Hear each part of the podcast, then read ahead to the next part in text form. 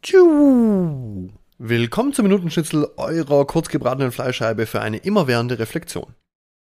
Vielleicht hört sich das für dich komisch an, aber in jedem von uns steckt immer noch unser inneres Kind, das heute noch an den allermeisten Entscheidungen beteiligt ist, die wir so treffen. Glaubst du nicht? Ist aber so. Ich weiß, ich wiederhole mich, aber Wiederholung ist wichtig, um die wirklich wichtigen Dinge zu behalten. Wir funktionieren über Gefühle. Gefühle sorgen dafür, wie wir handeln.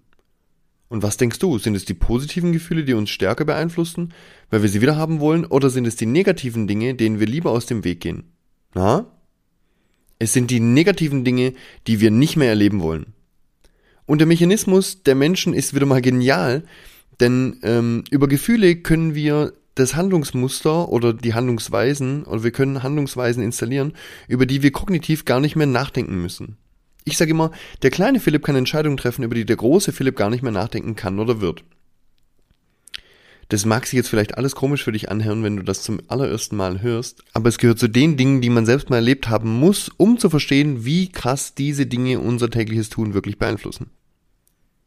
Also wenn du als Kind irgendwas für dich Schreckliches erlebst, alle Warnung ist ja subjektiv, entscheidend ist, dass es für dich schrecklich war, dann ist die Wahrscheinlichkeit groß, dass du sagst, sowas will ich nie, nie mehr erleben. Und dann speicherst du dir in deinem Körper ein Gefühl ab, das dafür sorgt, dass du sowas nie, nie wieder erleben musst. Das Gefühl sitzt unter Umständen so tief, dass du es gar nicht mehr wahrnimmst. Aber es ist immer da. Vielleicht an der Stelle mal, wie das bei mir war.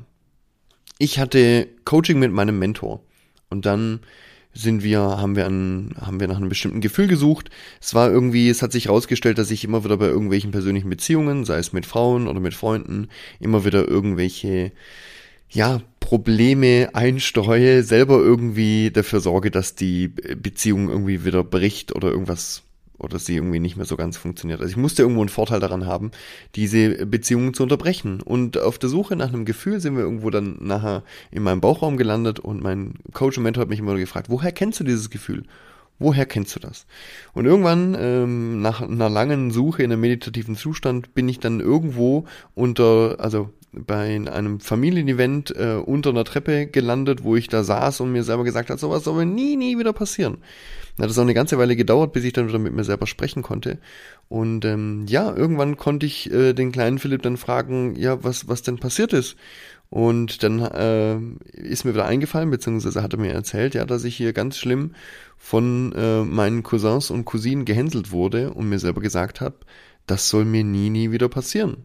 Und ähm, dieses Gefühl hat dann später immer wieder dafür gesorgt, dass ich, wenn ich irgendwo eine persönliche Beziehung eingehe, dass die niemals so ähm, tief und so persönlich und so nah sein wird, dass mich jemand jemals wieder so tief verletzen kann.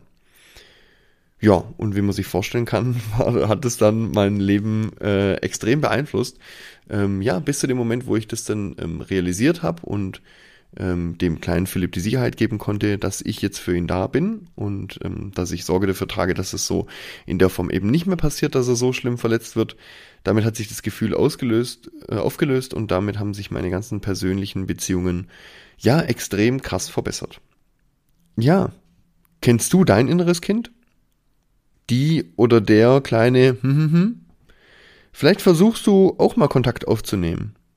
Ich nehme ihn ganz gerne auf den Schoß und frage ihn, was brauchst du denn, kleiner Philipp?